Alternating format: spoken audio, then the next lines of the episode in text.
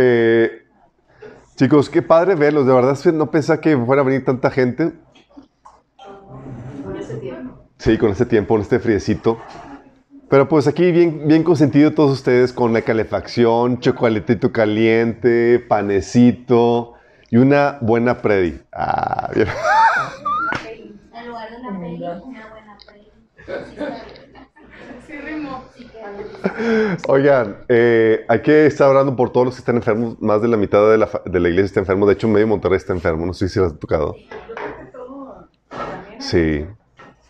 Allá en Chiapas también. O sea, medio México está enfermo. Guadalajara también. O sea, medio mundo también.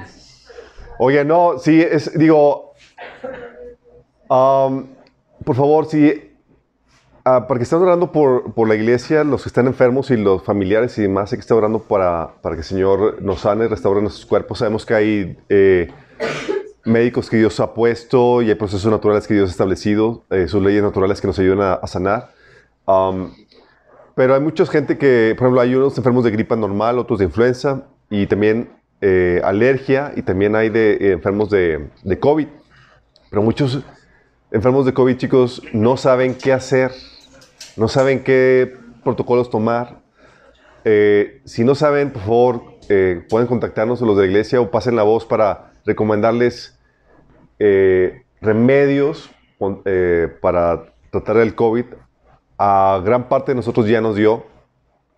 Entonces ya, ya tenemos callo con eso. Una de las cosas más complejas con el COVID, no sé si lo llegaron a experimentar, es la perturbación espiritual con la que viene acompañado. Es interesante. Eh, hermanas y hermanos ahí como que hablando de que el temor, la, la- la opresión, las pesadillas y, y demás está muy intenso. Por todo lo que se está sucediendo en el mundo, chicos. Pero bueno, hoy vamos a ver el- eh, la sesión 8 del patriarcado. Va a estar muy interesante. Vamos a comenzar con una oración. Amado Padre, damos gracias, Señor, por el privilegio de, que nos da, Señor, de venir a reunirnos, Señor, aquí, a este lugar, para alabarte, exaltarte, Señor, para bendecir tu nombre, Padre. Señor, queremos disponer nuestro corazón para aprendernos eh, más de ti, Señor. Ábranos, danos sabiduría. Habla a través de mí, Señor. Cubre cualquier deficiencia que pueda tener, Padre. Y te pido, Señor, que bendigas a los que están aquí presentes y a los que nos están sintonizando y escuchando esta predicación donde quiera que estén. Señor, que sea tu Espíritu hablando, Padre, transformándonos por el poder de tu palabra, Señor. Te lo pedimos en el nombre de Jesús. Amén. Ok, vamos en la sesión 8, chicos. Ha estado largo el trayecto. La verdad, esta serie es de improviso, no lo tenía planeado ni agendado. De esas veces que nada más quería dar una, una temática para aclarar un asunto que onda con el liderazgo de las mujeres y pues el Señor que te, que te avienta, ¿no? Pero estaba muy interesante. Y creo que este tema es, es crucial en los tiempos que estamos viviendo porque se va a requerir, conforme las cosas, el declive de la civilización va en aumento y conforme los tiempos se vuelven más peligrosos, se va a requerir que se levante el liderazgo del varón más que nunca. Sí.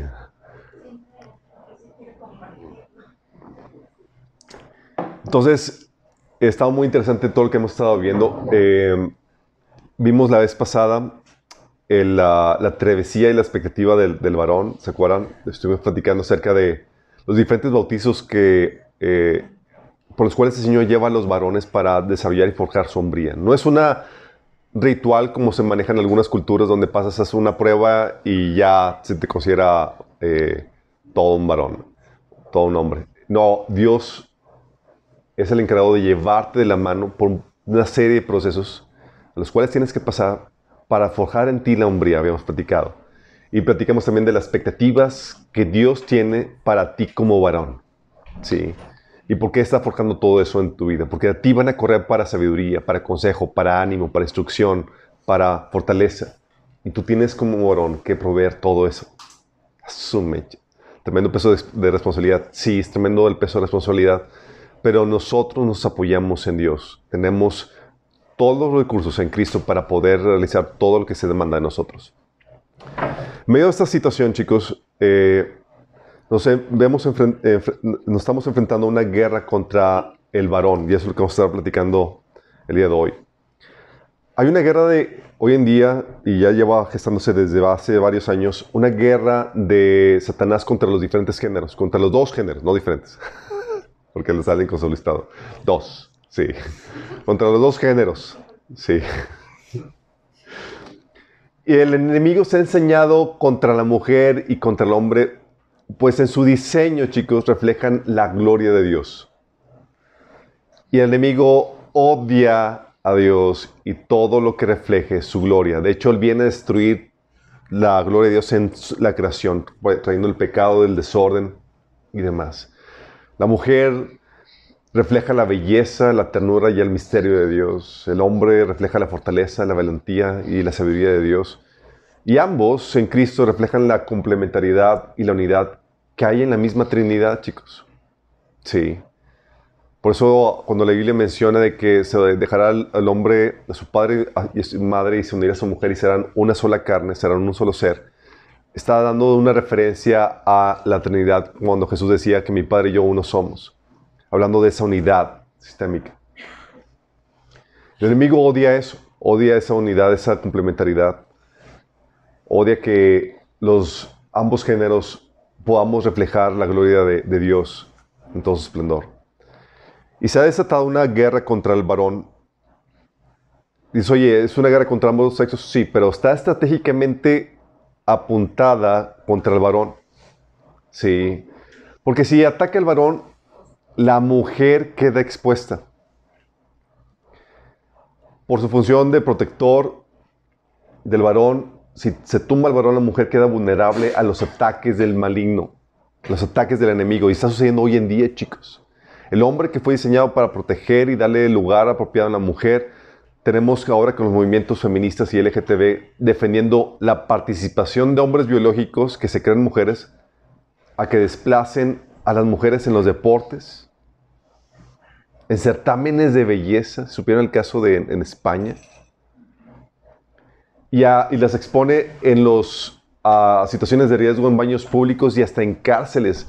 Han, ha habido situaciones donde, oye, hombres biológicos que se creen mujer entran baños de mujeres y, ha habido situaciones de abuso y, e incluso, no se supieron noticia hace tiempo de a un, hombre biológico que eh, se sentía mujer y lo metieron a las cárceles de mujeres.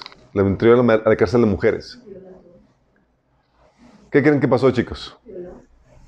¿Que lo violaron? No. Resultó que él terminó violando a su, a su compañera de celda. Sí. Por eso es, oye, si taco a la cabeza, si taco al varón, si taco al, que se encarga de proteger a la sociedad y a, la cultura, eh, ya puedo atacar con facilidad a la mujer. Y es lo que está sucediendo. Los hombres que deberían estar defendiendo a las mujeres ante este atropello no están haciendo nada, porque el enemigo ha tenido éxito en su guerra contra los varones. También, obviamente, la sociedad queda expuesta, no solamente las mujeres, la sociedad en general.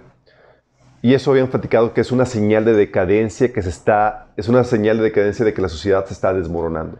Cuando, oye, el hombre no se está levantando para defender a la sociedad, cuando el hombre ya está en un declive, comportándose más femeninamente, habíamos platicado que es parte del proceso de declive de la sociedad. Lo que y lo que está haciendo, se está haciendo a nivel general en sociedades que se está desincentivando la hombría. Los rasgos de valentía, fortaleza eh, y demás que, que caracterizan al hombre se están desincentivando adrede, chicos. No sé si llegaron a ver hace unos meses eh, un comercial del ejército militar de Estados Unidos y el comercial de la CIA. Salió, fue muy controversial Nadie supo eso. ¿Cómo te imaginas, oye, es un, comercial para reclutar a, militares? ¿Tú te imaginas, oye, va a ser algo que incentiva la, la hombría y demás y todo eso? Nada que ver. Ponen el comercial a una niña criada por dos mamás, eh, presentándolas como modelos fuertes que lucharon por la libertad. Y en el, en el ejército esta chica encuentra una forma donde probar su valentía y sombría, la niña. Sí. Eh, poniendo o llamando a las mujeres a que son las que son las fuertes, las que están luchando por la libertad. también hubo otro comercial de la CIA, en donde era un gay hablando de cómo ha encontrado en la CIA un lugar de aceptación y refugio a su preferencia sexual. Sí, ahí les puse las referencias. Y lo interesante caso es que ese- esos comerciales fueron, obviamente, la crítica y, y la, la rencilla en los medios de comunicación y en, en varios comenta- comentaristas, eh, porque lo estaban contrastando contra el reclutamiento en Rusia, chicos. Tú veías a, a los, la- a los comerciales de reclutamiento militar en Estados Unidos y eran todos afeminados. Sí, sí, y el ejército así como que, ah, pues sí, yo aquí y, aquí en otro lugar y chido. Y, bueno, acá los de Rusia, te pongo un diálogo del, del comercial de Rusia. Dice, es- está la, es- ponen imágenes de, de guerra y de, eh, obviamente, de maquinaria militar y demás y eh, aviones volando y eh, se escucha la voz del niño y dice, ¿por qué papá tuvo que partir? Y la mamá contesta, partió para asegurar nuestra supervivencia. ¿Por qué no puede quedarse donde estaría aquí a salvo? Porque es su deber. Son los hombres los que deben de pagar el máximo precio cuando marchan hacia la guerra, hacia su muerte segura para asegurar nuestra, la supervivencia de la nación. ¡Ah, su mecha! Putin tiene lo ¿Te imaginas las diferentes actitudes y demás? Unos acá, machín, hombres poniendo su función, y acá poniendo a afeminados y a, eh, a mujeres al frente. Es el, este, acá de este lado es la receta para el declive y el... O sea, no, no hay forma en que uno una, en una guerra pueda prevalecer ante esa situación. Entonces tenemos que se, se está dando eso. ¿Por qué? Porque por el declive de, los varones en la sociedad, se está quedando la sociedad expuesta. Una invasión con ese tipo de, personas eh, haciendo frente para, para, vencer o luchar contra los que son eh, esforzados, valientes contra eh, la actitud varonil de los, de los fuertes, pues están expuestos a, perder fácilmente. En medio calorcito. Um, en medio de esa guerra, chicos, tenemos la guerra de Satanás contra el varón llevada a cabo desde varios frentes. La guerra desde en la crianza. Tenemos... ¿Podemos apagarle el clima, amor? Tenemos el perfil de del niño que es muy diferente a las niñas en muchos aspectos, chicos. El aspecto de, de que es típico niño es desorganizado, inquieto, ruidoso, difícil de manejar. Las niñas son más sumisas, más bien portadas y demás. Sí. Obviamente con sus debidas excepciones. Pero se reprende o se, o se cataloga al niño así en su, en su forma natural de comportarse como si estuviera descompuesto, como si estuviera enfermo. De hecho, hay niños que, por su inquietud los empiezan a medicar. ¿sí? Se lava el comportamiento de las niñas, se desprecia el comportamiento de los niños. Y aunado a eso tenemos la falta de figura paterna en el proceso de crianza que viene a dar una, a mermar el, el proceso de desarrollo de hombría en los, en los varones. Tenemos la guerra en la crianza, tenemos la guerra también en el matrimonio, chicos. Oye, hay una oposición así de forma eh, consensual el, por parte de, de las mujeres que han sido influenciadas por el mundo a que el varón ejerza su función de autoridad. Así tal cual, sí, a que ejerza su función de autoridad. Si el varón es asertivo, da órdenes en su casa o pide cuentas, se le acusa de un tirano machista. Tal cual, sí. Y el hombre se le relega por lo mismo a dejar que las, las cosas de su casa, en su hogar, funcionen sin su dirección y su- sin su liderazgo, limitándose solamente a proveer. Y a veces ni a eso. ¿Por qué? Porque si ejerce su liderazgo, si se quiere imponer, si quiere poner su voluntad, es, se le ve como una usurpación, como un abuso de autoridad. Tenemos también la guerra en la sociedad, chicos. En general, con, por ejemplo, en- desde las escuelas. Psicólogo Michael Thompson hizo la observación de las escuelas diciendo que el comportamiento femenino es el estándar que se busca en las escuelas y a los niños se les trata como niñas defectuosas. Imagínate. Y les puse la referencia acerca de un, eh, ahí de un video. Hicieron el estudio de cómo hay una discriminación sistemática en las escuelas contra eh, los varones. Y todo por cuestión asuntos eh, ideológicos. Cómo eh, fomentan la actitud femenina tanto en las evaluaciones como en el plan educativo. Sí, en detrimento de, la hombría de los varones. Los varones, chicos, están siendo muy atacados en muchos frentes. Sí, y no es de extrañarse. El enemigo sabe que si tumba la cabeza, tumba todo. Los varones, por el ataque del enemigo, eh, son muy atacados en muchos aspectos. Pero, por ejemplo, tú puedes ver este ataque en varios ah, asuntos como el hecho de que viven menos comparados con la mujer, promedio cinco años menos. Los hombres son dos veces más dados a caer en el alcoholismo que las mujeres. Son más afectados por las drogas, mueren por sobredosis dos veces más que las mujeres. Son presa de más fácilmente de las adicciones de, sobre, de videojuegos. Cometen más suicidios. El 77% de los suicidios son cometidos por varones. Sí. La mayoría de las estadísticas aquí son de Estados Unidos, chicos. En México no hay muchos est- estudios que se realizan, entonces los tomamos de ahí, pero son muy similares. Eh, dentro de los ataques de los varones puedes ver también que son los que más cometen, los que más crímenes cometen. Más del 90% de las personas en prisión, ¿quién crees que son? Varones. Tienen el peor desempeño académico, tienen menos menciones honoríficas, son los que menos se gradúan de preparatorias, van menos a las universidades. Sí, ahorita las mujeres, la mayoría son las que tienen, eh, eh, ocupan los mayores o obtienen los mayores eh, doctorados y son los que se, son la ya la mayoría en, en humanidades, en carreras de humanidades, leyes, medicina. Ganan por mismo menos por la, por la, por la baja educación. Son los que más toman medicamentos por los lo- dolor y antidepresivos.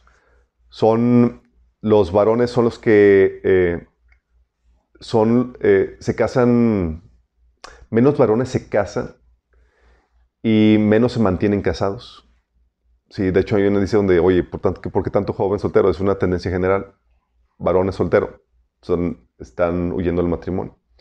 De hecho, es más probable que los varones adultos vivan en casa de sus padres que con su pareja. Los varones viviendo en casa de sus padres. Sí. Son, eh, de hecho, son el doble de mujeres solteras las que, comparado con los, con los hombres, los que se, los que, las que llegan a comprar casa comparado con, con los varones. O sea, dices, oye, ¿cuántos, quién se hace más de, fácilmente una propiedad? Las mujeres, así que los varones. Uno de cada cinco son diagnosticados con diversos desórdenes de hiperactividad, los varones, versus las mujeres, uno en cada once. Sí. Comparado, eh, comparando hombres y mujeres con experiencias similares, trabajando las mismas horas, en trabajos similares y por el mismo tiempo, la brecha de ingresos que se acusa de que los hombres ganan más que las mujeres, ante cuando comparas en, en situaciones homólogas similares, la brecha de ingresos desaparece. De hecho, se revierte. Las mujeres terminan ganando más que los hombres en ese sentido. De hecho, la mayoría de las posiciones gerenciales en Estados Unidos, por ejemplo, son tomadas por mujeres. Sí. Las mujeres están teniendo un mayor desempeño incluso en los exámenes de inteligencia. En promedio, 8 puntos por encima de los, de los varones. Sí. De hecho, la mitad de los hombres están fallando los exámenes de, prueba física requeridos para el ejército. 70% de, de hecho de los hombres tienen problemas de obesidad. ¿Te imaginas? No sé si lo han notado eso. Oye, vas a, la- a las universidades hoy en día y es mujeres, sobrepobladas mujeres. Y no es porque de repente las mujeres haya habido un, incremento en la natalidad de mujeres. Sigue siendo prácticamente 50 y 50. Sí, no es eso. Simplemente los hombres están relegando en, esas, en, es- en, eh, en las universidades, en la cuestión académica y demás. No es porque haya más mujeres que estén haciendo, simplemente las mujeres están sobresaliendo en ese sentido más que, que los varones. La guerra incluso, chicos, llega a ser incluso física. Algo que ha estado sucediendo desde los años 70 es que, interesantemente, el esperma de los varones desde los 70 ha estado disminuyendo un 60%. Es decir, y, y los científicos no saben por qué. Oye, ¿por qué tienen menos esperma los, varones? Desde los 70 ha estado disminuyendo constantemente y ahorita los varones tienen un, 70, un 60% menos de lo que tenían los, los varones en, en, en, los años 70. Algo que también está sucediendo es que los niveles de testosterona han estado disminuyendo en promedio 1% anual desde 1987. Niveles de testosterona. Sí. O sea, es que eso la, hormona masculina lo que hace que los hombres sean agresivos, toscos, coroniles y demás. Ha estado disminuyendo un 1% en, en, los hombres en general en el mundo. Y no saben por qué. Es decir, los varones que hoy tienen 40 años tienen un 30% nivel eh, eh, menos de testosterona que los varones que, que tenían la misma edad en 1987. Y los bajos niveles de testosterona se relacionan con la depresión, el letargo, el aumento de peso, la disminución cognitiva, etc. Y a pesar de que se sabe esta situación, no hay ningún estudio que esté investigando el por qué está sucediendo esto. Qué ¿verdad?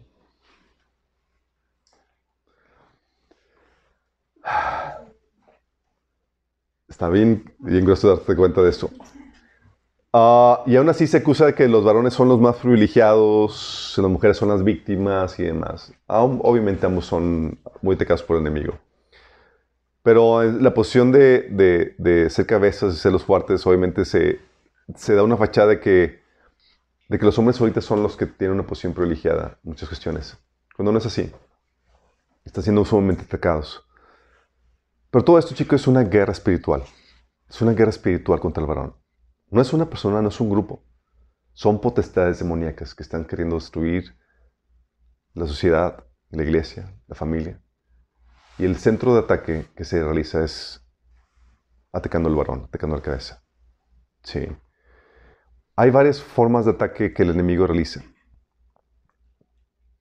Uno es el espíritu de confusión de identidad y el otro el espíritu jezabélico. Hablando, haciendo a un lado la, la, la guerra ideológica que está llevándose a cabo, la guerra eh, tal vez química o, física que están realizando. Quiero enfocarme en estas dos formas de guerra espiritual que se está llevando contra el varón. La guerra, la confusión de identidad, chicos.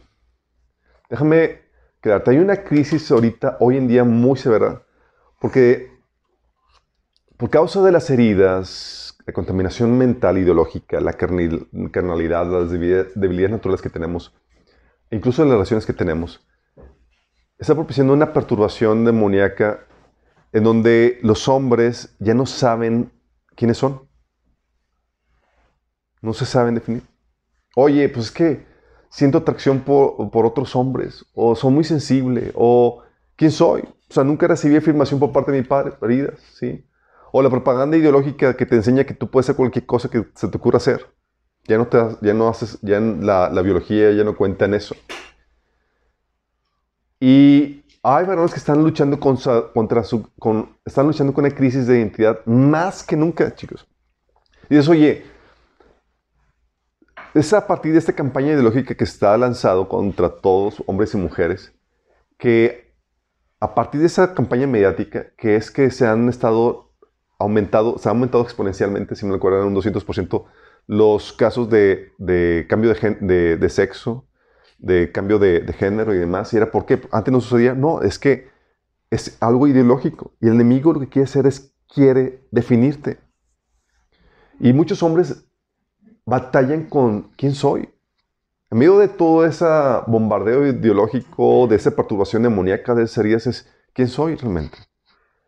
Sí, y más obviamente tienes un, un trasfondo en donde de heridas, de contaminación ideológica por lo que escuchas y demás, las relaciones que tienes, ya no sabes si realmente eres un, un hombre no. Yo recuerdo en la, en la primaria teníamos una, un amigo pues que era, era muy sensible, sí, muy delicadillo y todos le echaban carro de que pues era gay. Pues nada que ver, le gustaban las mujeres y demás, pero pues era sensible.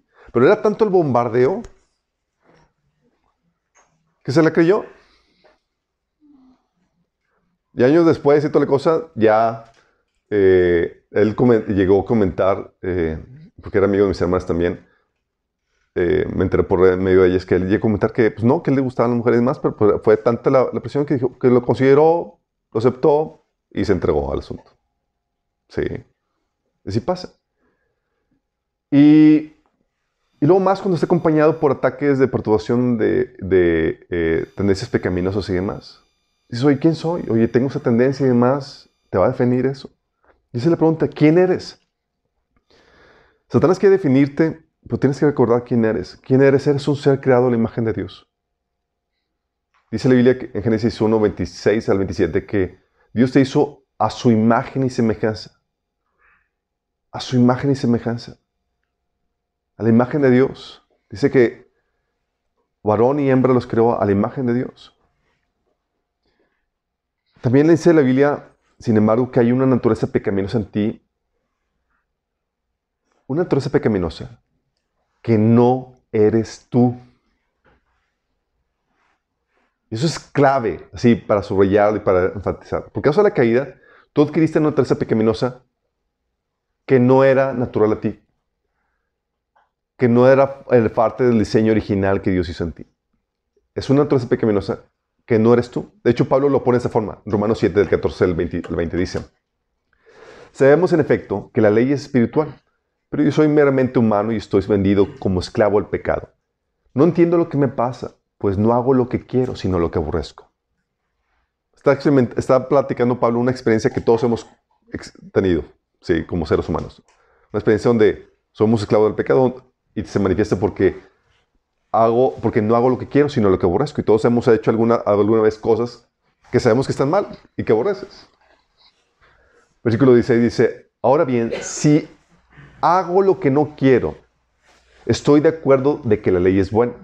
Pero en ese caso, ya no soy yo quien lo lleva a cabo, sino el pecado que habita en mí. ¿Quién dice que ya no lo lleva a cabo? Dice Pablo, ya no soy yo, sino el pecado. Fíjate cómo empieza a distinguir dos identidades. Una soy yo, sí, mi verdad yo creado en Dios, y otro que no soy yo, que está dentro de mí, que es mi naturaleza pecaminosa, el pecado que habita en mí. Pero fíjate cómo lo pone, dice, pero en este caso, ya no soy yo quien lo lleva a cabo, sino el pecado que habita en mí. Yo sé que en mí, es decir, en mi naturaleza pecaminosa, nada bueno habita. Es la parte negativa, es la naturaleza pecaminosa que heredamos por, cada- por parte de Adán. Dice, aunque deseo hacer lo bueno, no soy capaz de hacerlo, porque controla esa parte mala, controla, ll- llega a controlar al individuo. De hecho, no hago el bien que quiero, sino el mal que no quiero. Y si hago lo que no quiero, ya no soy yo quien lo hace, sino el pecado que habita en mí. ¿Sí te das cuenta? Aquí Pablo está diciéndote, está dándote a entender que no eres tú el, que, el que hace lo malo, sino es la naturaleza pecaminosa. Que tu verdadero yo, creado en Dios, es el que ama a Dios y el que quiere obedecer. Sí. Gálatas 5.17 dice que la naturaleza pecaminosa desea hacer el mal, que es precisamente lo contrario que el Espíritu quiere. Y el Espíritu nos da, deseos que se oponen a lo que desea nuestra naturaleza pecaminosa. O sea, la naturaleza pecaminosa pone dese- malos deseos. Sí. Y Satanás es bien estratégico porque como está dentro de ti, lo sientes como tuyo y piensas que eres tú. Y Satanás quiere definirte por lo que haces. Pecaste, mentiste y demás, y se dice, es un mentiroso, es un pecado. Sí, eres un pecador. Romanos 7, 15 dice Jesús, dice Pablo, no hago lo que quiero, sino lo que aborrezco. Hablando de que, de que la cajeteamos muchas veces, pero Pablo, por revelación del Espíritu Santo, le hizo ver, no, no, no eres tú, es el pecado que habita en ti. Pero Satanás llega a decirte, "Mm, eres de lo peor, eres todo un pecador, sí, no hay remedio para ti, ya mejor entrégate, sí. Te define por lo que haces y por tus impulsos pecaminosos, como habíamos leído en Galatas 5.17, que la naturaleza pecaminosa desea hacer mal, pone deseos pecaminosos. Y el enemigo, porque, porque te lleva a pecar, ese, esa naturaleza pecaminosa, con la ayuda de, de Satanás, te lleva a pecar y a tener esos deseos pecaminosos. Por medio de eso, el enemigo quiere definirte. actúas y sientes, entonces debe ser mal y debe ser peor. Oye, siento atracción, siento eh, eh, y he caído y demás, ah, entonces debo ser homosexual. Y es así como te trata de definir. Pero Jesús nos define en Él, en su creación, en su redención. En su creación porque fuimos hechos a su imagen y semejanza. Él no hizo algo torcido. Pero sabemos que por causa del pecado de Adán, nosotros nacimos torcidos a pesar de tener la imagen de Dios. Entonces ahí es donde viene a redefinirnos su redención. Te desviaste del diseño original, pero no te preocupes. Jesús dice, te volvemos al diseño original. Sí. Dice 1 Corintios 6, 11. Algunos de ustedes eran antes así. Está hablando de que eran idólatras, borrachos, maldicientes y demás. Algunos de ustedes eran antes así. Pero fueron limpiados, fueron hechos santos, fueron hechos justos ante Dios al invocar el nombre del Señor Jesucristo y por el Espíritu de nuestro Dios. Fíjate lo que dice, te cambió la identidad, ¿qué? El hecho de haber sido salvo. Antes sí eres un hijo del diablo. Sí, pero por la fe se te ha dado autoridad para ser hecho hijo de Dios. Ya eres simiente de Dios. Entonces aquí dice que ya eres justo, ya eres santo. Fíjate cómo cambia. Oye, pero en la práctica, pues tengo fallas y demás. Sí, hay una lucha. Sí. Dice Romanos 8:29, dice, que porque a los que Dios conoció de antemano también los ha predestinado a ser transformados según a la imagen de su Hijo para que Él sea el primogénito entre muchos hermanos. Sí, hay esa situación de naturaleza pecaminosa, de práctica pecaminosa, pero tú has nacido de, bueno, eh, de nuevo en Cristo Jesús por la actitud correcta que decidiste arrepentirte, creer en Él. Y eso te hace ver que realmente eres hijo de Dios. Sí, porque el Señor ha hecho por ti en la cruz. Y ahora empieza el proceso de salvación donde te volvemos al estado original, a la imagen correcta, a la identidad correcta en Cristo. Por eso se nos enseña a morir a nosotros mismos en la Biblia. ¿O qué creen que se refiere cuando dice la Biblia que debes de negarte a ti mismo y tomar tu cruz? Como dice en Lucas 9:23. ¿De qué crees? ¿Que debo negarte a ti mismo? Hay deseos que Dios puso en ti, chicos. A eso no debes de morir. Cuando la Biblia habla de que te niegas a ti mismo y tomas tu cruz, está hablando de que mueras a tu naturaleza pecaminosa. A que niegues a ti mismo te refieres a que se mueras a esos deseos pecaminosos. Como están dentro de ti mismo, se sienten como tuyos. Si los han sentido como tuyos.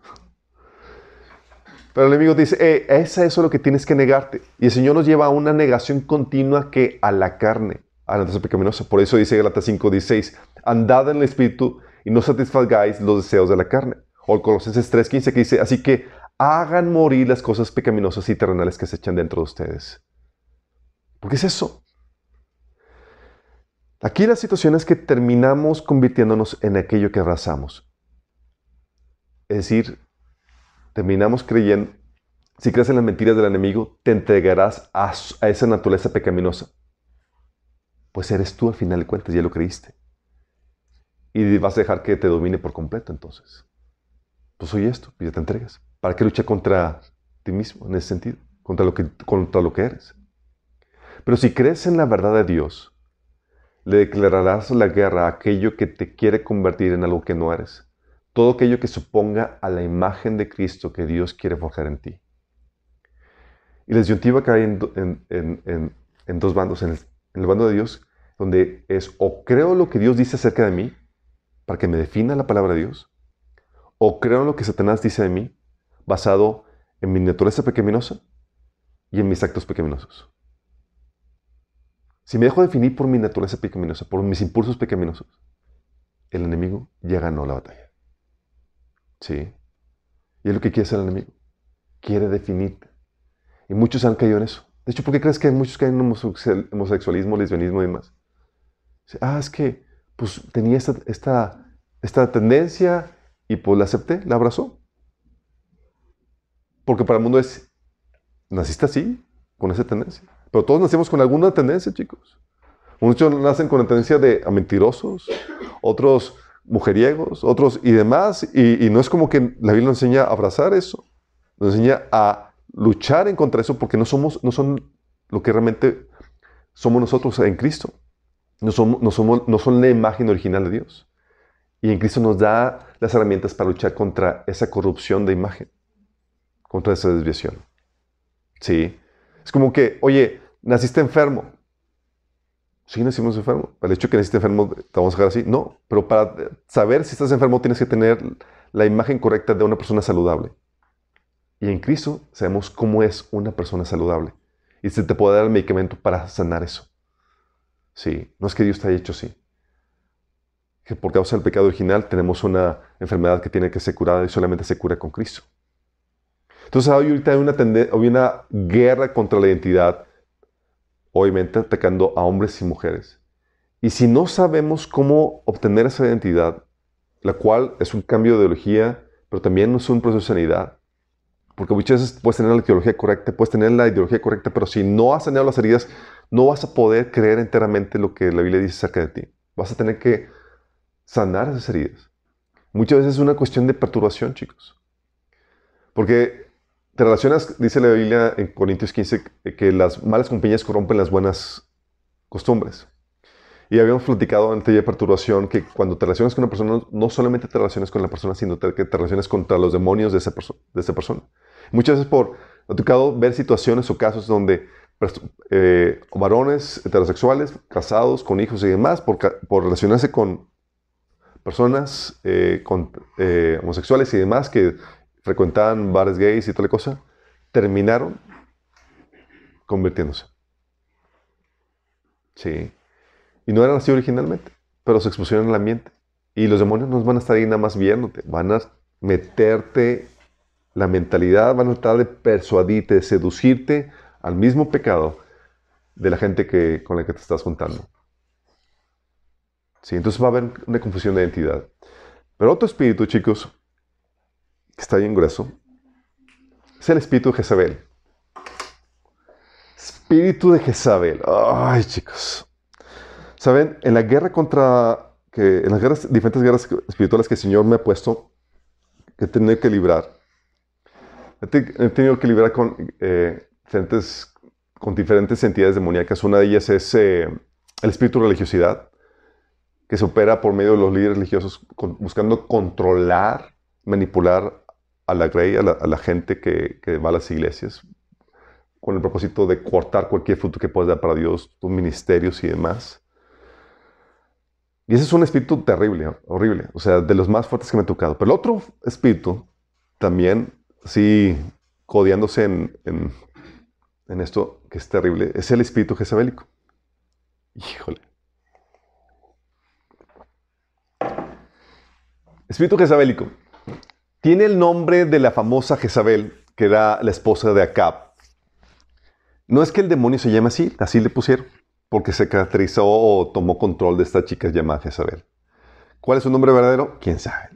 La verdad ni me interesa preguntarle. Pero opera de esa... opera eh, por... Pero sabemos cómo, cómo opera. Y es un espíritu de control y manipulación que elimina el liderazgo del varón en la familia, en la iglesia, en la política. Es un espíritu de control y manipulación que elimina el liderazgo del varón en la familia, en la iglesia, en la política, donde sea. Y todo comenzó, chicos, no con Jezabel, con Eva, con Evita Perón. No, Eva, la, de Génesis. ¿Te acuerdas cuando pecó, pecaron Adán y Eva y demás? Dios le dijo a la mujer, Haré más agudo el dolor de tu embarazo y con dolor darás a luz. Y desearás controlar a tu marido, pero él gobernará sobre ti. Fíjate bien aquí. Dice, desearás controlar a tu marido. Básicamente estaba poniendo en rencilla ambos géneros como consecuencia de su obediencia. Vino esa, esa catástrofe. Una situación por el mando, por el control. Sí, el, el hombre va a gobernar sobre ti, pero sabes que tú vas a querer dominarlo y va a hacerlo de formas muy estratégicas. Esa situación, que es parte de la naturaleza pecaminosa, que es un espíritu de rebeldía, al final de cuentas, que está en el hombre y la mujer. Pero esa situación se acentúa con el operar de demonios, que doblan la voluntad del varón por medio de la mujer. Una cosa es naturaleza pecaminosa, chicos, se puede lidiar con eso. Pero ya cuando empieza un, cuando entra un ente demoníaco a operar por, medio, por medio de esa naturaleza pecaminosa, es, oh my goodness. Sí. Ah, la Biblia nos enseña en, en Efesios 6, 12 que nuestra lucha no es contra carne y sangre, sino contra poderes, contra autoridades, contra potestades que dominan este mundo de las tinieblas, contra fuerzas espirituales malignas en las regiones celestiales. Que no es contra las personas. O sea, es que mi esposa, es que esta mujer. No, no, no. Hay un espíritu operando en esa persona, aprovechando las debilidades o la naturaleza pecaminosa que hay en esa persona. Sí. El enemigo puede entrar, chicos, en las personas. ¿Te acuerdas? Oye, Judas ya tenía una situación de desagrado con Jesús, ¿se acuerdan?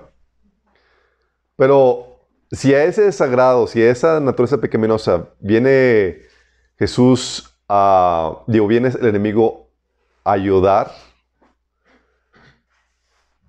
¿te imaginas lo, delicado que se puede convertir el asunto? Así como Judas, Lucas 22, 3 dice, entonces entró Satanás en Judas, uno de los doce, al que llamaban el Iscariote. Entró.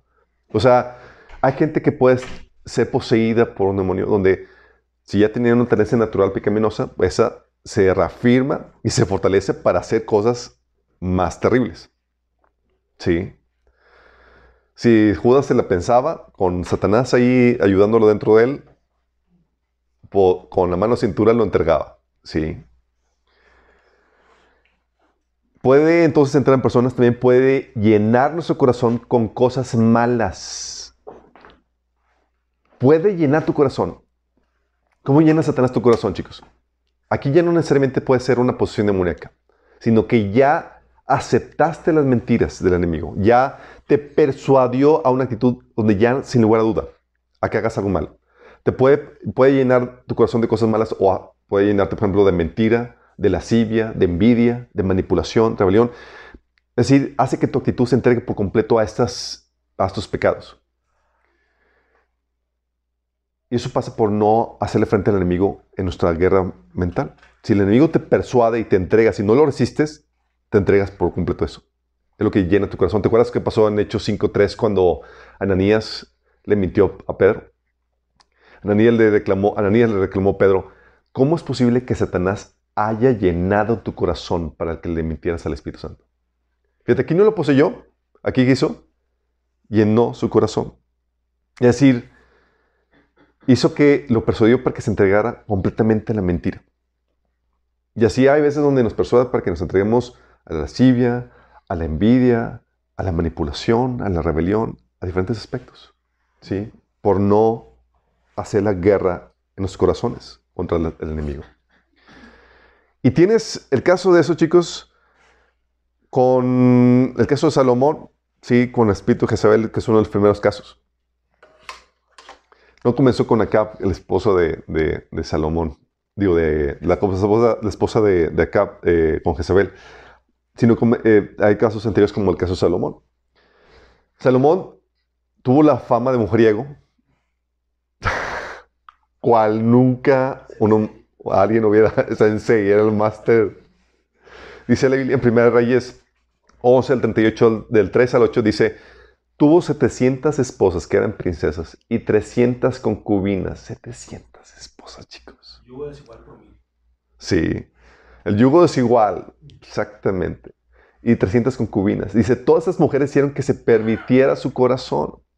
Ya sabemos cómo opera la posición demoníaca. Y si, oye, rendías culto a los ídolos, si había prácticas eh, idólatras, eh, ocultistas y más, pues sabes que es una persona que seguramente tiene demonios. Sí. Eh, muchas de estas mujeres con las que se casaban eran de culturas o sociedades paganas que tenían esas prácticas. Eran, eran mujeres poseídas, chicos. Sí, cuando tú te relacionas con alguien, no solo te relacionas con la mujer, te relacionas con los, los amiguitos que trae. Sí. Y tú piensas, ah, bien machín, yo soy bien sabio. Dice, en efecto, cuando Salomón llegó a viejo, o sea, cuando ya estás en un momento de debilidad, sus mujeres le permitieron el corazón de modo que siguió otros dioses y no siempre fue fiel al Señor su Dios como lo había sido su padre David.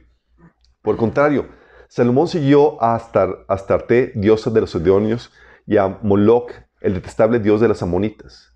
Este dios, chicos, es el que sacrificaron niños. Así que Salomón hizo que lo que ofende al Señor y no, permitió, no permaneció fiel a, él como su padre David. Fue en esa época cuando en una montaña al este de Jerusalén, Salomón edificó un altar pagano a Quemos, el estable dios de Moab, y a, otro a Moloch, el despreciable dios de, de los amonitos. En esos altares sacrificaban niños, chicos. Y Salomón así, con, ah, pues, con tal de agradar a sus mujeres. Lo mismo hizo en favor de sus mujeres extranjeras para que éstas pudieran quemar incienso y ofrecer sacrificios a sus dioses. Era la misma reina del cielo. ¿Se imaginan eso, chicos? Dices, oye, ¿qué pasó con esa, ni su, ni su sabiduría, chicos? O sea, tú puedes saber que está algo mal. Tú puedes saber. Pero la problemática es que cuando empieza el espíritu jezabelico, tú no solamente estás lidiando con la persona, no es, una- no es un inter- intercambio intelectual. Estás hablando con entidades demoníacas que están operando tras esa persona. Y lidiar con eso es, no, requiere, sobrepasa tu capacidad intelectual y de sabiduría. Estás hablando de una guerra espiritual, donde que es una eh, hacer guerras en oración y buscando al Señor que te ayude con eso. El caso, obviamente, por excelencia es el caso de acá. Ahí puedes ver el operar de Jezabel de una forma gloriosa. Porque aquí no fueron cientos de mujeres para lograr convencer a un varón que era virtuoso y sabio. Aquí está hablando una sola. Y se hizo garras al rey. Puedes ver eso en 1 Reyes 16 del 29 al 33 que dice, Acab, hijo de Omri, comenzó a gobernar Israel en el año 38 del reinado de Asa, rey de Judá, y reinó en Samaria 22 años. Sin embargo, Acab, hijo de Omri, hizo lo malo a los ojos del Señor, pero aún, pero aún más, ah, peor aún que todos los reyes anteriores. Y como si fuera poco haber seguido el ejemplo pecaminoso de Jeroboam, se casó con Jezabel, hija del rey Ed Baal de los Sidonios, y comenzó a inclinarse y a rendir culto a Baal. O sea, como consecuencia de casarse con su mujer, con esa mujer. Primero construyó un templo y un altar a Baal en Samaria. Luego levantó un poste dedicado a la diosa Cera. Acab hizo más para provocar el enojo del Señor, Dios de Israel, que cualquier otro de los reyes anteriores de Israel. O sea, este fue así, le sacó canas verdes a Dios. Primera Reyes 21, 25, 26 pone este comentario eh, el autor. Dice, Nunca nadie se entregó tanto hacia lo que es malo a los ojos del Señor como Acab bajo la influencia de su esposa Jezabel. Oye, ¿por qué fue tan malo? Ah, ya han escuchado el comentario que detrás de un gran hombre hay una gran mujer. Este destacó lo malo. Fue un gran hombre para lo malo. Había una mujer así. Dice, nunca nadie se entregó tanto a hacer lo que es malo a los ojos del Señor como Acab bajo la influencia de su esposa Jezebel. La peor infamia que cometió fue rendir cultos a ídolos tal como había hecho a los amorreos, pueblo que el Señor había expulsado de la tierra del paso de los israelitas. O sea, está diciendo, ¿sabes que detrás de esta situación estaba Jezabel? Jezabel viene, es un espíritu de, control y manipulación que roba el liderazgo de los hombres y suele llevarlos, no solamente, no sé aquí, aquí está hablando de, de lo malo en cuestión de idolatría, pero lleva a desviarlos de la voluntad de Dios. ¿Sí? Jezabel, chicos, era la jefa. En términos prácticos, quien gobernaba era como que, oye, me preguntan a tu mamá. Y se, iban, se dirigían con Jezabel. Ella era la que estaba detrás de todo, chicos. Y acá era como que nada más era un cerro a la izquierda. Era ella la que, por ejemplo, mandó matar a los profetas de Dios. ¿Tú crees que fue acá? Dice 1 Reyes 18:4. Cuando Jezabel estaba acabando a los profetas del Señor, Abdías había tomado 100 de ellos y los había escondido en dos cuevas, 50 en cada una, y les había dado de comer y de beber. O sea, Jezabel era la que estaba en contra de los profetas, los que había, la que había, los había mandado matar. De hecho, tal así que en 2 Reyes 9:7 Dios, Dios le dio, dijo una, una palabra a Jehú, dice, herirás la casa de Acab, tu señor, para que yo venga la sangre de mis siervos los profetas y la sangre de todos los siervos de Jehová de la mano de Jezabel. Era Jezabel la que estaba detrás de todo esto. Y Jehú, su pecado fue que simplemente le dejó hacer lo que ella quisiera. Sí. Era ella, de hecho, no era, no, no era, era ella la que mantenía a los profetas de Baal. Dice 1 Reyes 18, 9, 19. Ahora convoca a todo Israel para que se reúna conmigo en el monte de Carmelo junto a los 450 profetas de Baal y los 400 profetas de Acera, a quienes Jezabel mantiene. Sí. Este espíritu, chicos, era un espíritu de intimidación tan fuerte. Dices, oye, bueno, es que acá era un, monigote, un cero a la izquierda, tenía un liderazgo débil y demás, y pues era presa fácil de Jezabel. Bueno, el espíritu operando a través de esta mujer era tan fuerte que hasta el mero Elías llegó a sentirse amedrantado por ella. Amedrentado. Amedrentado. ¿Yo qué dije? Amedrentado. Ese es peor, sí. Ese es más terror. Es con más pavor. Primera Reyes 19.2 dice, entonces Jezabel envió un mensajero a Elías para decirle, que los dioses me castiguen sin piedad si mañana a esta hora no te he quitado la vida como tú se le quitaste a ellos.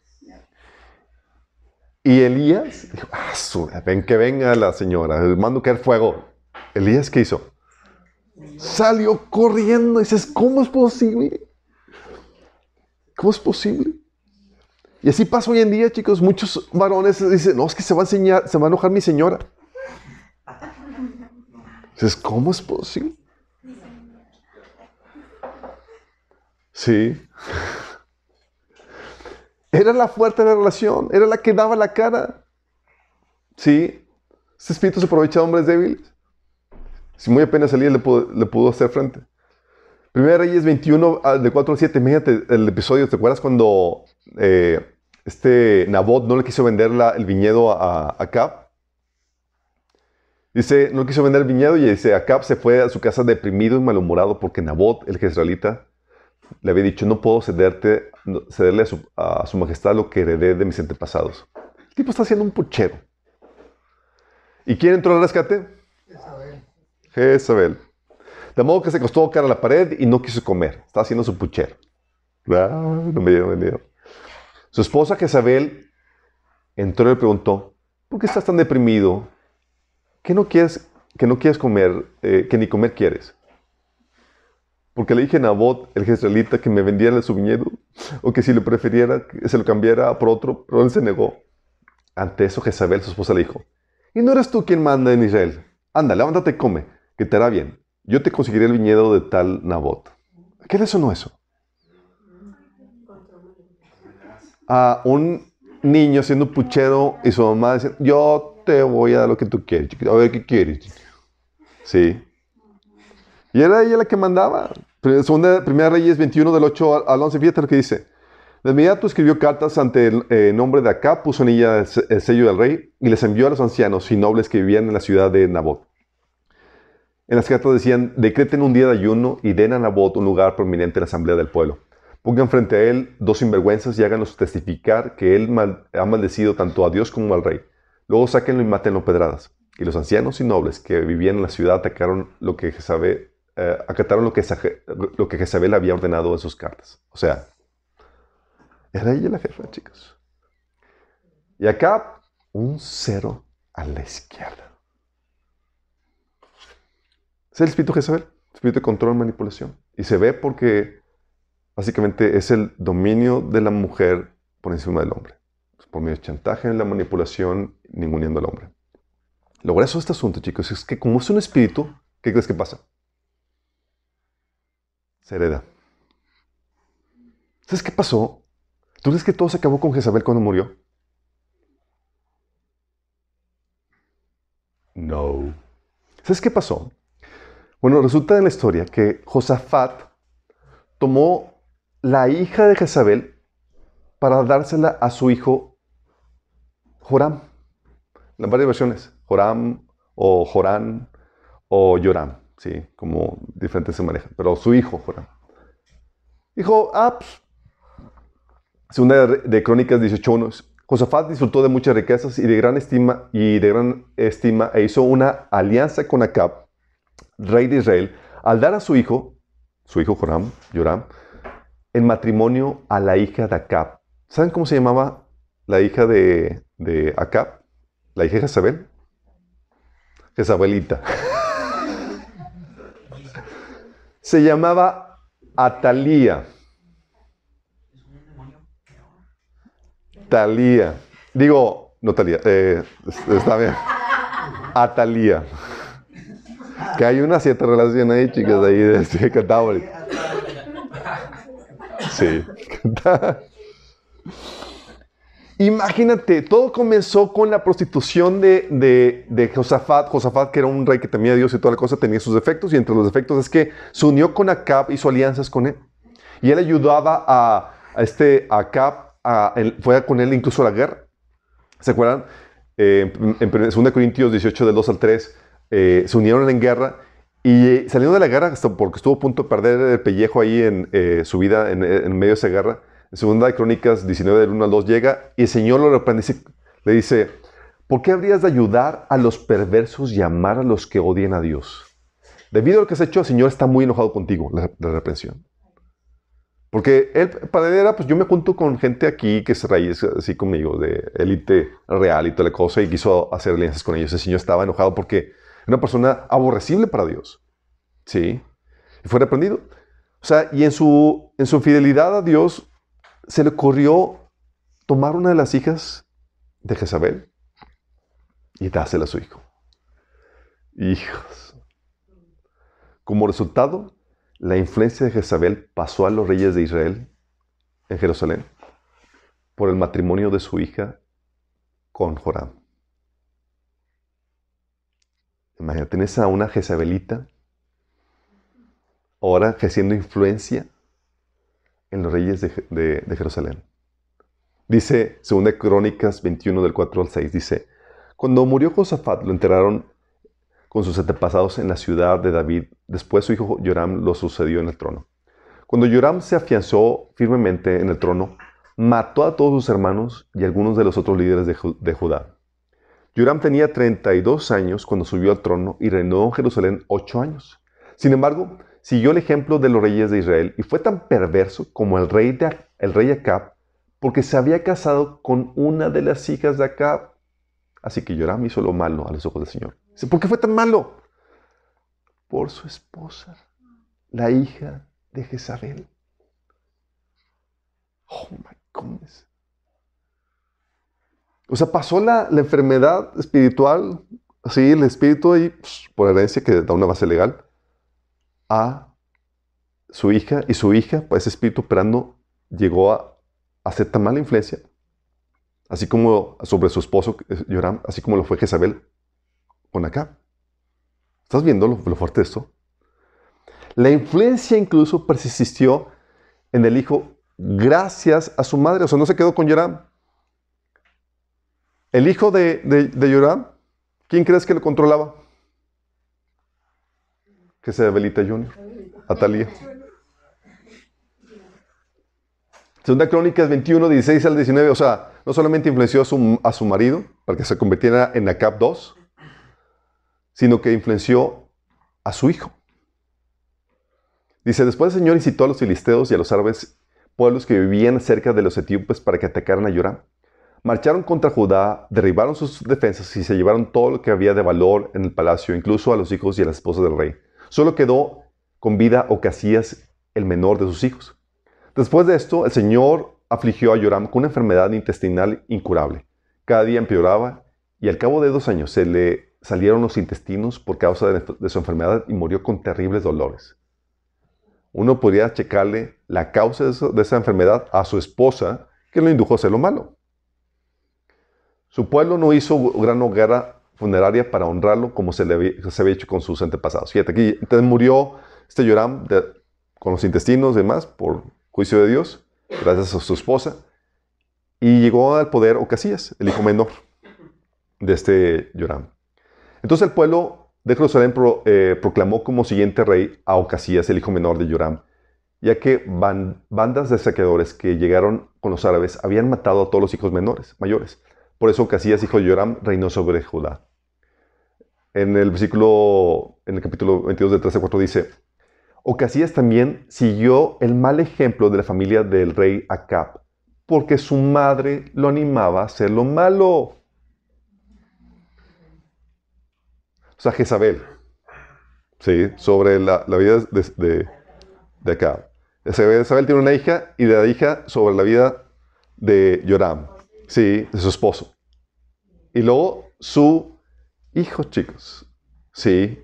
¿Quién controlaba a Ocasías? Su madre. Era una madre controladora. Dice, entonces que siguió el mal ejemplo de la familia del rey de Acab porque su madre lo animaba a hacer lo malo. Hizo lo malo a los ojos del Señor, igual que la familia de Acab. Igual, chicos. La misma descripción que su papá. ¿Gracias a quién? A Jezabelita Jr. Los parientes de Acab incluso llegaron a ser asesores de Ocasías después de la muerte de su padre y lo llevaron a la ruina. O sea, Ahmed date asesores y también le trajo más gente que hiciera, que apoyara eso. Híjole, qué grueso. Gente también cri criada. La hija de, de, de Jezabel, esta Talía, que replicó todo el modelo de su mamá bien grueso. Pero ¿tú crees que era nada más por ella misma? Los demonios se le dan, chicos. Sí. Esta influencia es completamente demoníaca. Y era la base legal. Bueno, muere el hijo de Atalía. ¿Y quién crees que entra en poder? Atalía misma. Atalía. Dice, como Joram, el hijo de Acab, estaba herido, el rey Ocasías fue a visitarlo a Jezreel. Sí. O sea, fue a visitar a, a, al, su primo. Dice, ahora bien, Dios había decidido que esta, esta visita sería la ruina de Ocasías, el hijo de Atalía. Mientras estaba ahí, Ocasías salió con Joram para encontrarse con Jehú, nieto de Nimsi, a quien el Señor había designado para destruir la dinastía de Acab. ¿Y qué hizo Jehú? Se lo descabechó. ¿Sale? Lo mató. Acto seguido, en versículo 10 de 2 de Crónicas, capítulo 22, dice, como Atalía, la madre del rey Ocasías de Judá, dice, cuando Atalía, la madre del rey Ocasías de Judá, supo que su hijo había muerto, comenzó a aniquilar al resto de la familia real de Judá. Pero, Jos, pero Josaba, hermana de Ocasías, o hija del rey Joram, tomó a Joás, el hijo más pequeño de Ocasías, y lo rescató de entre los demás hijos del rey que estaban a punto de ser ejecutados. Josaba puso a Joás con su nodriza en un dormitorio. De esa manera Josaba, esposa del sacerdote Joya, Joyada y hermana de Ocasías, escondió al niño para que Atalía no pudiera asesinarlo. Joás permaneció escondido en el templo de Dios durante seis años mientras que Atalía gobernaba el país. ¡Qué despiadada mujer! ¿Sabes qué? Se deshizo de los, del resto de los hermanos, de, los hijos de Ocasías y ella, con tal de ella, gobernar. ¡Qué grueso! O sea, aniquiló al resto de la familia real. Nietos, chicos. E hijos. Órale. ¿Por qué? Porque lo que le interesa a una persona espera bajo su espíritu jezabelico, no le interesa el bienestar o la integridad familiar o quien le interesa mandar. Sí, a costa de todo. Y quita y corta cabezas.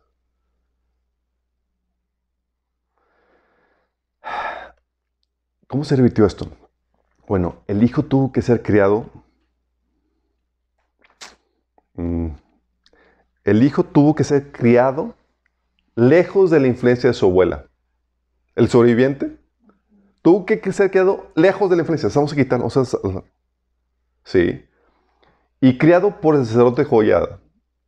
Tuvo que Dios revertir la mala influencia que venía desde Jezabel para cortar con la maldición. O sea, estuvo siete años así de crianza con la palabra de Dios en el templo apartado para cambiar y empezar a revertir eso. Dice en 2 Crónicas 22.12 que jo Joás permaneció escondido en el templo del Señor durante seis años mientras Atalía gobernaba el país. Dije siete, eran seis. Y no es, no es sino hasta que el nuevo rey, criado sin la influencia jezabelica, toma poder que Atalía muere. Muy simbólico. Muy simbólico. Dice 2 Crónicas 23.3. Joyada le dijo aquí está el hijo del rey. Ha llegado el momento para que él reine. El Señor prometió que uno de, un descendiente de David sería nuestro rey. Entonces el, sacerdote Joyada presenta al hijo. ¿Sí? Ah, y ahí fue donde sucedió, que sucedió. Dice, Joyada ordenó a los comandantes que estaban a cargo de las tropas, llévensela a Talía, a los, a Talía, eh, a los soldados que estaban en el guarda, del guarda frente al templo y mátenla en cualquier, eh, maten a cualquiera que intente rescatarla. Pues el sacerdote había dicho, no deben matar a Talía dentro del templo del, Señor. Por eso la agarraron y la llevaron a la entrada del, del puerto de los caballos, en el predio del palacio, y ahí la mataron. O sea, la mataron hasta que ya pudo tomar control esta nueva generación sin la influencia de Je- jezabelica.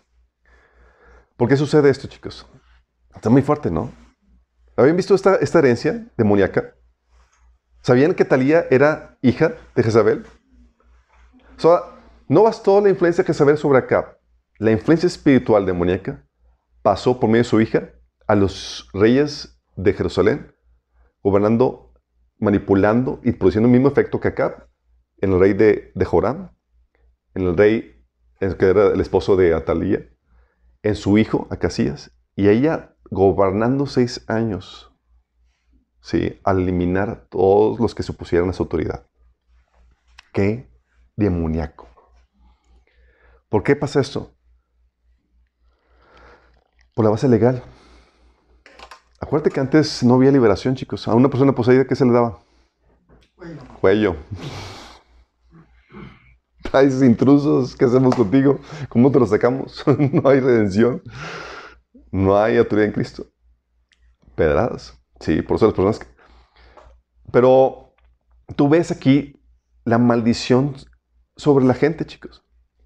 Dice Levítico 26, del 39 al 40, que aquellos de ustedes que sobrevivan serán abatidos en país enemigo porque sus pecados se añadirán al de sus padres. Hablando de que la herencia de destrucción no solamente eh, viene destrucción en tu vida por tus pecados, sino por los pecados desatados de tus antepasados. O sea, tú puedes heredar una base legal de destrucción en tu vida. ¿Sí? Y Éxodo 25 dice, yo soy Jehová tu Dios, fuerte y celoso, que visito la maldad de los padres sobre los hijos hasta la tercera y cuarta generación de los que me aborrecen. Tres cuatro generaciones, chicos. Y se cumplió la palabra. Comenzó con Josafat, que fue infiel al Señor en ese sentido y que casó a su hijo con, con, con este Atalía. Continuó con Yoram, segunda, dos generaciones. Con Acaz, tres generaciones. ¿Y hasta cuándo fueron libres? Hasta la cuarta generación con Joás. Tal cual como viene en la Biblia. ¡Qué heavy! O sea, los efectos demoníacos espirituales, chicos. Y las tácticas jezabélicas que ves, que vemos, uno es el de intimidación. Y es una intimidación sobrenatural. No es normal que una mujer ponga a temblar a hombres. No es normal. Pero cuando se logra, sabes que no es la mujer por sí misma. No es como que es que tengo miedo que me vaya a dar unos trancazos porque sabe bien pelear. Pone bien. No es eso, chicos. Es una intimidación espiritual, sobrenatural. Dice, segunda, primera Reyes 2 del 12 4 dice, entonces Jezabel envió un mensajero a Elías para decirle que los dioses me castiguen sin piedad, si mañana hasta ahora, no, a esta hora no te he quitado la vida como tú se le quitaste a ellos. Elías se asustó y huyó para ponerse a salvo. El famoso Elías. ¿Te imaginas el tipo de opresión demoníaca? La ayuda espiritual que tenía esta mujer para intimidar y acobardar al mismo Elías. O sea, no es normal. Hizo que Elías cayera en depresión. Dice, cuando llegó Berseba de Judá, dejó ahí a su criado y caminó todo un día en el desierto. Luego llegó a donde había un arbusto y sentó a su sombra con ganas de morir. Estoy harto, Señor, protestó, quítame la vida, pues no soy mejor que mis antepasados. Hijo de la... Pero es real, chicos. Yo he visto esta intimidación ejercida, de, episodios de, diferentes familias donde literalmente los hombres pavor a, su- a sus mujeres. No es normal. Sí. Espíritu de intimidación. Y es espiritual. Espíritu jezabélico. Se ve entonces en la estática de intimidación, se ve en la manipulación, chantaje y seducción. Si tú... eso se da porque muchos hombres obtienen su aprobación y aceptación. La necesidad de ser aprobados y aceptados lo obtienen de sus mujeres. Y si tú tienes tu aprobación, tu aceptación, tus necesidades emocionales suplidas en tu mujer, ¿quién crees que va a controlarte? Ella. Sí.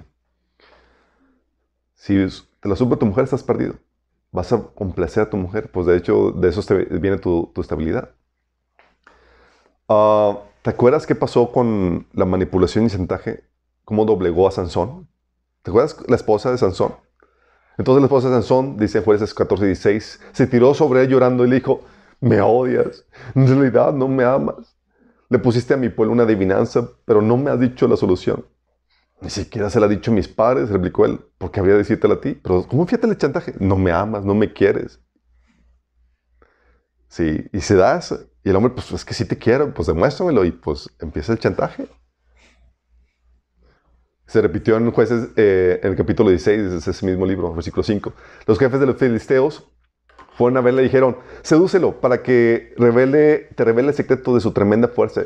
¿Y cómo, puedes, cómo podemos vencer? De modo que la atemos y, pongamos, y la pongamos sometido. Cada uno de nosotros te dará 100 mil monedas.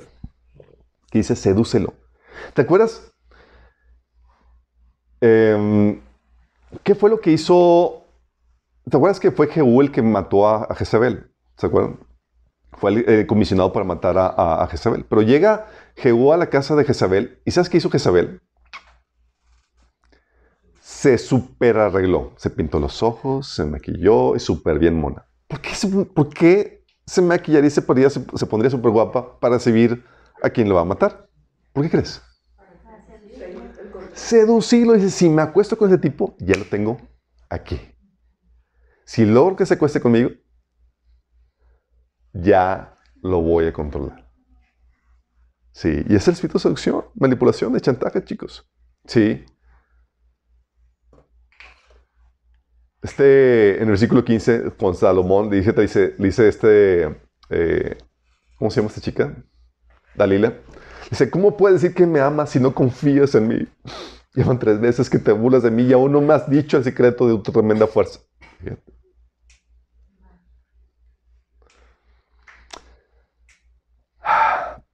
Y esto es muy interesante, chicos, porque pues, parte de la estrategia del varón para conquistar a su mujer es hacer cosas que le, que le agradan a ella. ¿O no? Oye, pues te agrada, te, gusta tal chica, pues vas, le, das un regalo, le, eh, la tratas de complacer, tratas de agradarla para tratar de conquistarla y, y hacerla tuya y toda la cosa y quieres tener, es la manera de mostrar el amor, pero todo tiene su límite. Es primero, amas a Dios y demás y obedeces a Él, pero no sacrificas tu obediencia a Dios para complacer a, a- a una mujer. Lo mismo pasó con Salomón. La seducción, chicos. La mujer. ¿Tuviste qué pasó?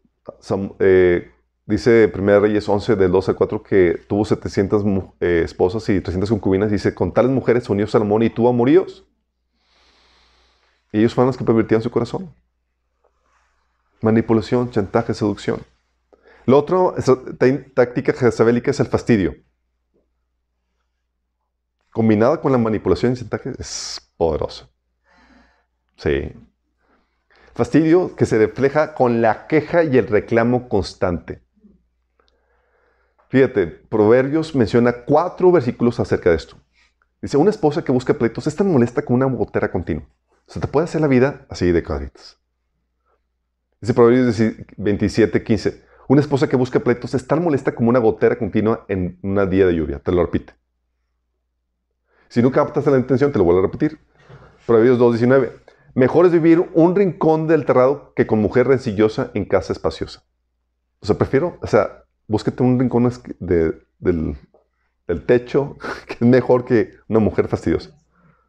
Pero, y luego repite, Proverbios 25, 24, más vale habitar en el rincón de la azotea que compartir el techo con una mujer pendenciera. O sea, cuatro veces te lo repito por si acaso no captamos la idea. ¿Por qué? Porque es una de las tácticas que se dedicas de llevar al hombre al hartazgo de punto que ya ceda. Jueces 14, 17. Pero ella le lloró siete días que duró el banquete, hasta que al fin, el séptimo día, Sansón le dio la solución porque, porque ella seguía insistiéndole. O sea, ya, ¿sabes? Órale. Siete días así, persistencia. Lo fastidió. Del 16, del 16 al 17, eso sucedió con su esposa, luego con, su, con esta Dalila. Si como todos los días lo presionaba con palabras y lo acosaba hasta hacerlo sentir harto de la vida, al fin se lo dijo todo. O sea, sí, ya. Esa habilidad tienen, chicos. Sí. Puede llegar eso. Obviamente, con la ayuda de este espíritu jezabélico. Entonces puede, es- el fastidio es una técnica jezabélica. También el otro es el sembrar seguridad. Acuérdate, cuando estamos hablando de un espíritu jezabélico, es un espíritu que trata de ejercer dominio y control sobre el hombre. Y para eso, muchas veces, es, hace- lleva al hombre a que se sienta inseguro en cuanto a su posición, sus habilidades, lo que tiene para poder, para que no ejerza su liderazgo. ¿Sí? De hecho, muchas veces eh, eh, esa seguridad viene, es, aprovechada por, porque hombres se saltaron los procesos que Dios ordenó para sus vidas, para que desarrollaran sombría, eh, o la repro- reprobaron esos procesos, no se sometieron y pues son presa fácil de mu- mujeres dominantes jezabélicas. O en muchas de las ocasiones, chicos, las mujeres, la tendencia natural de las mujeres es que busquen a personas, a hombres mayores, con experiencia, más sabios, que vayan a dirigir la relación. Pero hay veces, mujeres con tendencias jezabélicas que buscan a, a hombres inmaduros o menores para poderlos controlar con facilidad. Sí, para que no se le vayan a poner al brinco, porque espíritu de control. Sí. Y ha tocado esa situación, oye, eh, la mujer diciendo, es que tengo más experiencia, es que tú no tienes tanta experiencia que yo tengo. Estás tratando de aminorar eso, ¿sí? O yo tengo una profesión, tú no sabes el oficio, no tienes lo que se requiere para hacer la chamba, yo sí, y tratan de aminorar, ¿sí? Para ellos controlar y dirigir. O yo gano más dinero, tú no contribuyes, yo gano más que tú. O yo tengo más capacidad, si yo sé cómo hacerlo, tú no. O incluso entre la, el espíritu jezabélico, ¿saben cómo se da mucho en las iglesias? Cuando la mujer resulta que es profeta. Profeta. Es que Dios a mí me habla y a ti no. A mí Dios me dijo esto. Sí. Y como Dios me lo dijo, tú tienes que someterte a lo que Dios dice. Sí. Es sembrando inseguridad. O sea, a ti no te habla, a mí sí. Sí. Yo tengo la experiencia, tú no, yo sé más. o sea, espíritu de chantaje, manipulación que busca controlar. Sí, yo tuve una situación con... Yo fui, fui vacunado contra el espíritu jezabélico con una novia que tuve, que era así, me, fue espíritu jezabélico tal cual, donde control, chantaje, y ella era profeta. Entonces, yo, no, yo por mis heridas, yo no tenía, yo no escuchaba bien a- a- la voz de Dios ni nada, y, y ella, pues ella lo escuchaba, pero no sabía que a quien escuchaba, pues era así a veces a Dios y a, otro- y a veces a otras entidades no tan celestiales. Entonces yo me sometí a eso, pues a ella Dios habla, y el espíritu es ese control. Y muchas mujeres, incluso en la iglesia hoy en día, chicos, con incluso años de experiencia, me ha tocado dice, es que mi esposo no se quiere someter a lo que Dios me está revelando. Ah, su mecha. Su mecha. Su- Así bien grueso. Se da, chicos. Y ese es el espíritu jezabélico operando. Déjame decirte, ah, entonces no es así. No, no es así. ¿Sí? Cuando una mujer aborda a un hombre, sí le puede dar su opinión. Se invita a que le dé su opinión. fun- Fungen como consejera. ¿Sí? Y si yo le revelo algo, puede darle, "Sí, yo sentí esto, Señor. Perfecto. ¿Sí? Pero no de- puede esperar a que se tome por ley que lo que está escuchando o que está ahí recibiendo es de Dios. El hombre lo tiene que discernir. Dice la Biblia que habla un profeta, los demás juzguen, se discierna la palabra profética, porque pesa más el discernimiento que el don de profecía. Está por encima que la profecía. ¿Vamos? Pero a veces no, no validamos eso. ¿sí? Y el hombre es, tengo que discernir, tengo que pesar, tengo que ser racional aquí. No puedo basarme en emociones, sentimientos, ni en cuestiones eh, espiri- espiritu. Ah, pero muchas veces también incluso llega la, mujer con espíritu jezabélico a, tratar de dominar, sembrando inseguridad del hombre. Pues, pues, eh, obviamente La mujer a veces le sabe todos los errores y demás y se lo recalca al varón para que sienta menos y sin autoridad moral para ejercer su liderazgo. Desacreditar. Es que tú tienes esto, esto y esto. Y es ah, espíritu jezabélico. Sí, es que tú no tienes autoridad moral. No, el hombre no está en una posición de cabeza porque sea moralmente. Es una posición dada por Dios. Yo cometí ese error. Mi papá no era creyente ni nada. Entonces yo quise levantarme en contra de él porque fue en cuanto yo era espiritual y Dios, mm, órale, sí. Eso ver que, lo, que Dios lo respaldaba en sus decisiones. En decisiones obviamente que no contradecían la palabra de Dios, pero en su dirección él lo, lo- respaldaba. La otra forma en cómo opera la táctica jezabélica es volviendo al varón consentido, dependiente, maniado, castrado, irresponsable. No te preocupes, yo hago todo por ti. Yo me encargo. Sí. Aquí está tu Jezabelita para hacerse cargo de ti. Está llorando, está triste. Yo te voy a sacar, te voy a dar lo que quieras. Sí. Primera Reyes 21, de 4 a 7. Porque está deprimido mi niño. Porque no quiere comer.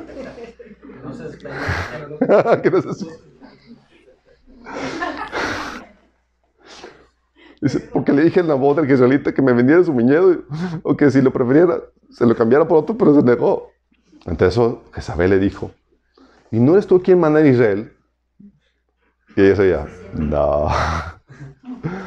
Anda, levántate y come, que te, haré- que te hará bien. Yo te conseguí el viñedo de Nabot. Mm.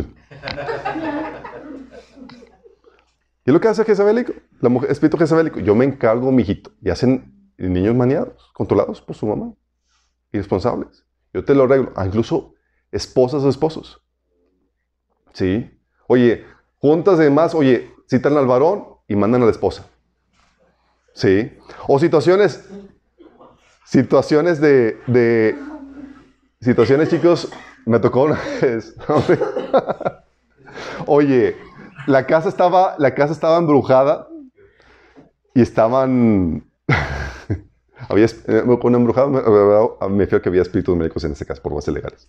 Y estaban los dos en la cama del matrimonio y el esposo le dice: Oye, amor, escuché ruidos porque vaya citas hombres. Y, y manda a la mujer, sí. Porque la mujer siempre le, le sacaba. Entraba aquí te lo- lo- los apuros. Es más espiritual. Más espiritual. Una guerrera. una guerrera y demás. O, oye, o citan al varón para hablar así entre patriarcas y resolver eso, y va con la esposa. No, yo voy contigo. Sí, porque no vayas solo. Yo te yuyo. No. Espíritu jezabélico. Sí. Y hace que el hombre se sienta así protegido, así todo. Pero está maniado. Está castrado. Y la, sec- la sexta táctica jezabélica es el adoctrinamiento. Oye, que la Biblia dice, esposas sométanse a sus propios esposos como al Señor.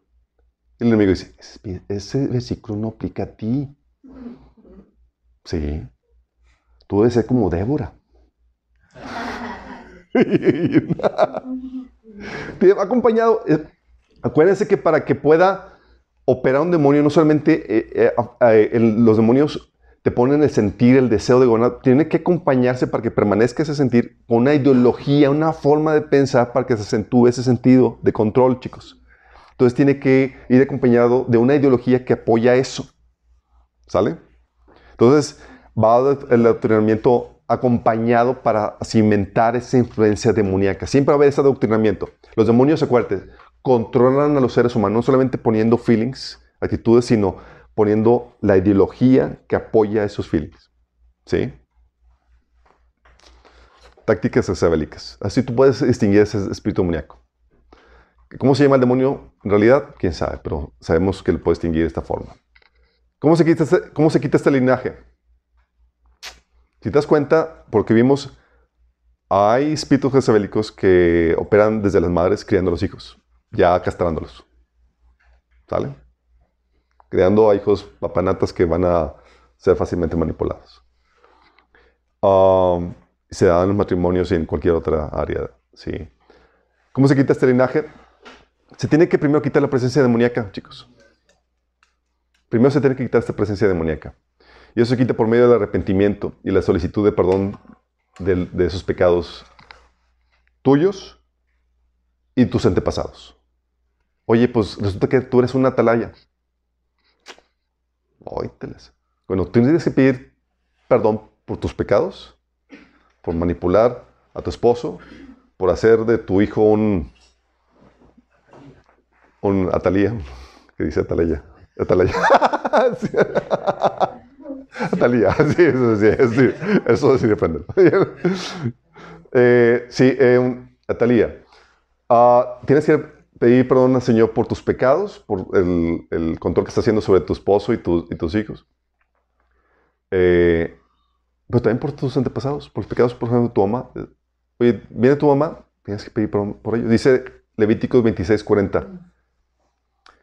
Confesarán su iniquidad y la iniquidad de sus padres por su prevaricación con que prevaricaron contra mí y también porque anduvieron conmigo en oposición. Fíjate, vas a confesar tu iniquidad y de tus padres para quitar esa base legal. Es una confesión tuya de tus antepasa- antepasados. Marcos 16, 17 dice, eh, obviamente confiesas tu pecado y tienes que echar fuera ese demonio. Sí. Ya, ya detectaste cómo opera ese demonio, tienes que saber el nombre de ese demonio, simplemente ese demonio jezabélico, ese demonio de control y manipulación eh, hacia el hombre, lo puedes echar fuera en el nombre de Jesús. Dice que, que la Biblia, en la Biblia que en su nombre echarán fuera demonios, y es parte de la autoridad que tenemos en Cristo. Pero aparte de eso, no basta con quitar la presencia demoníaca. El demonio se puede haber ido, pero dejó la mentalidad ahí. Sí. Ya no está esa influencia espiritual así sobrecogedora, sino que ahora está nada más el operar en la mente. Y se tiene que cambiar la forma de pensar. Acuérdate que los demonios controlan moldeando la forma de pensar de los hombres. Eso lo ves en Gálatas 4.3, Gálatas 4.9, Colosenses 2.8. Dice la Biblia por mismo que eh, no nos amoldemos a este mundo, sino que estamos transformados mediante la renovación de, nuestro, de nuestra mente. Así podrán comprobar cuál es la voluntad de Dios, buena, agradable y perfecta. ¿Sí?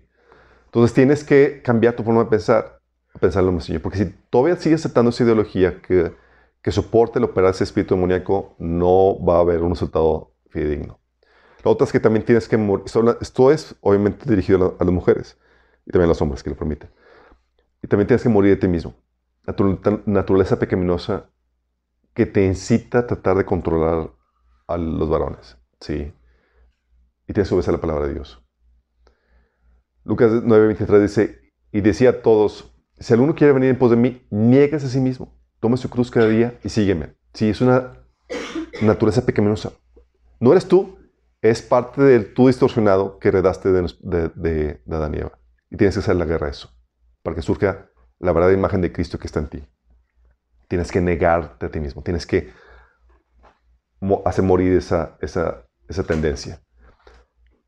Y obedece la palabra de Dios, como dice Efesios 4, digo 5, 22. Esposas, sométanse a sus propios esposos como al Señor. Lo interesante del caso aquí, chicos, es que a veces esto no es suficiente. Tiene que surgir un liderazgo que le haga al frente. Que le ponga un alto. Chan, chan, chan, chan. Para que el espíritu jezabélico opere, o tendencia jezabélica, tiene, tiene que haber hombres débiles que le dan pie a que eso suceda. Sí. No es sino hasta que se levantan los tipos Jehús que Jezabel, el espíritu jezabélico, muere. Sí. Fíjate lo que pasó en eh, Segunda de Reyes 9 del 30 al 33. Cuando Jezabel, la reina madre, supo que Jehú había llegado a Jezreel, se pintó los párpados y se arregló el cabello y se sentó frente a una ventana. O sea, se puso guapa la chica. Si me lo, si me lo aviento, lo seduzco, me lo echo en la bolsa. Y a Dios le quito su hombría, le quito su poder y ya lo puedo controlar. Sí. Pero pues Jehú era un loco desalmado. Te dice que tiene un celo y una pasión por el Señor bien intensa. Dice, cuando Jehú entró por la puerta del palacio, ella le gritó, ¿has venido en son de paz, asesino? Tú igual que siempre quien mató a su amo. Jehú levantó la vista, la vio en la ventana y gritó, ¿quién está de mi lado? Entonces dos o tres eunucos se asomaron a verlo. ¿Sabes qué son eunucos? Son personas castradas. Tírenla abajo, gritó Jehú. Así que la arrojaron por la ventana y su sangre salpicó la pared y los caballos. Y Jehú pisoteó el cuerpo de Jezabel con las patas de sus caballos. Fíjate, chicos. Es que así se liberaba antes. ¿no? Fíjate, ¿verdad? Esto es muy, esto es muy simbólico, chicos.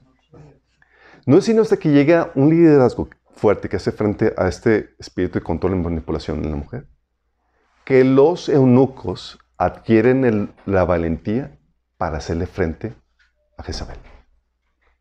Eunucos simbolizo- si- sim- que simbolizan a los hombres que han sido castrados, que han perdido su liderazgo por causa del liderazgo jezabelico. Sí. Es por medio de este liderazgo que se levanta, que hace que otros adquieran inspiración y que, se y que, y que puedan hacerle frente a este espíritu que se trata de operar por medio de la mujer. Algo similar sucedió con Esther, en el libro de Esther. ¿Se acuerdan qué pasó? Porque sabían que si no había un liderazgo fuerte que le haga frente, híjole, la mala influencia puede corromper a, a personas y se pueden aco- acobardar. Fíjate lo que pasó en Esther 1 del 15 al 21. ¿Te acuerdas que había- el rey eh, había mandado a traer a Basti, la reina? Y Basti dijo, "Ah, no, no quiere ir. Órale, no quiere venir. Entonces el rey pregunta, hace, hace, eh, consultó, dice, según la ley, ¿qué se debe hacer con la reina Basti? Al haber desobedecido la orden del rey transmitida por los, eunucos. Preguntó el rey.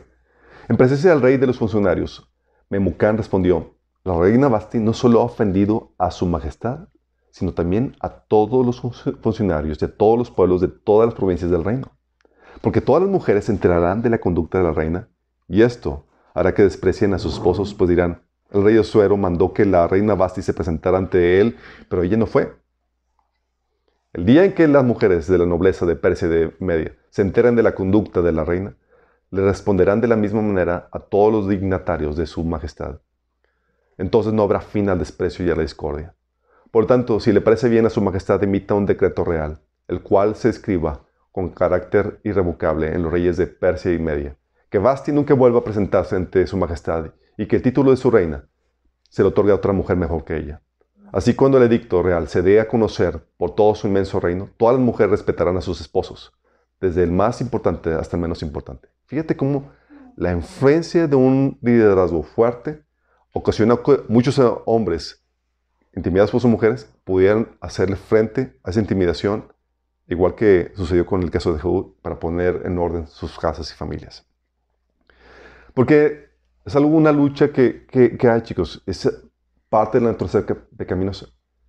De que el hombre ceda al liderazgo de la mujer, y el, pero el hombre ha sido llamado a ejercer su liderazgo basado en convicciones personales, no por ni por manipulación ni por chantaje. O sea, tiene que el hombre ser persuadido racionalmente y por convicción propia. ¿sí? No porque, ah, pues me, me- me hizo la, la llorona y cedí. No, es, tengo que estar convencido. Por convicción propia. Si cedo mis convicciones, significa que estoy siendo controlado por un espíritu je- jezabelico. Tengo que hacerle frente a eso. Pero la mujer te va a ser a veces difícil, un espíritu, más cuando está controlado por un espíritu así, te va a ser difícil el ejercicio de tu liderazgo, porque te va a hacer, te va a fastidiar, te va a tratar de manipular, chantajear, seducir, te va a tratar de, de presión, de, de- de este, de quitar el, disminuir tu liderazgo, desacreditar, ¿sí? Va a tratar de gobernar diferentes, con diferentes tácticas jezabélicas. Pero tú vas a tener que hacerle frente a eso. Si no le haces frente, vas a sucumbir en los dominios del enemigo. ¿Sí? Y vas a tener juicio sobre tu vida como varón. ¿Te acuerdas cuando Moisés sucumbió a las presiones de su esposa y no quiso circuncidar a sus hijos porque su esposa no estaba de acuerdo? ¿Contra quién se fue Dios? ¿Contra su esposa? Contra él. ¿Te acuerdas cómo murió Joram por la mala influencia de su esposa? Con los intestinos de fuera. Y puede ser que muchas cosas vengan en contra tuya mal, no por, sí, claro, a final de cuentas la mujer está ejerciendo esa mala influencia, pero pues, tú como varón no estás haciendo el frente. Y sí, entiendo que a veces es difícil, porque no solamente estás lidiando con la persona, estás lidiando con los demonios de la persona. Y como dijimos, ya vimos, esos demonios pueden llegar a intimidar a personas tan fuertes como Elías. Oye, para que estuviera temblando, qué heavy, ¿sí? Y es ahí donde tú requieres la fortaleza que todo varón encuentra en Dios. Es solamente con Dios con que uno puede hacer frente a esa intimidación espiritual. Sin Dios es presa fácil. Vas a ser acobardado e intimidado por una mujer. ¿Sí? Por eso requieres estar bien arraigado en Dios. Acuérdate que tu fortaleza como varón no es en ti mismo, está en Dios. Y separado de Él, nada puedes hacer. ¿Sí? Esto es para que veas una probadita de la guerra que se levanta por parte del enemigo contra ti como varón. ¿Oramos? Amado Padre Celestial, damos gracias, Señor. Porque tú nos revelas las acechanzas y las artimañas del enemigo, Señor. Gracias, Padre, porque tú nos revelas cómo opera el enemigo para que podamos ser discernidos, Señor, del operar demoníaco, Señor, alrededor de nuestro Señor, aún a través de nuestras mujeres, Padre. Gracias, Señor, porque tú nos das la, sabiduría para discernirlo y también la fortaleza para enfrentarlo y vencerlo, Señor, en ti. Ayúdenos, Señor, a pelear esta batalla, Señor, que se ha levantado en contra de los géneros, contra los varones, en contra de las mujeres, Señor. En todos los frentes que está librando esta batalla, Señor. Que podamos ser esos varones que se ponen en la brecha, Señor, para pelear y defender, Señor, esa identidad que tú has dado al varón y a la mujer, Señor. Que podamos ser esos guerreros a favor de los nuestros, Señor. A favor de nuestras esposas, a favor de nuestra sociedad, Señor. Te lo pedimos en el nombre de Jesús.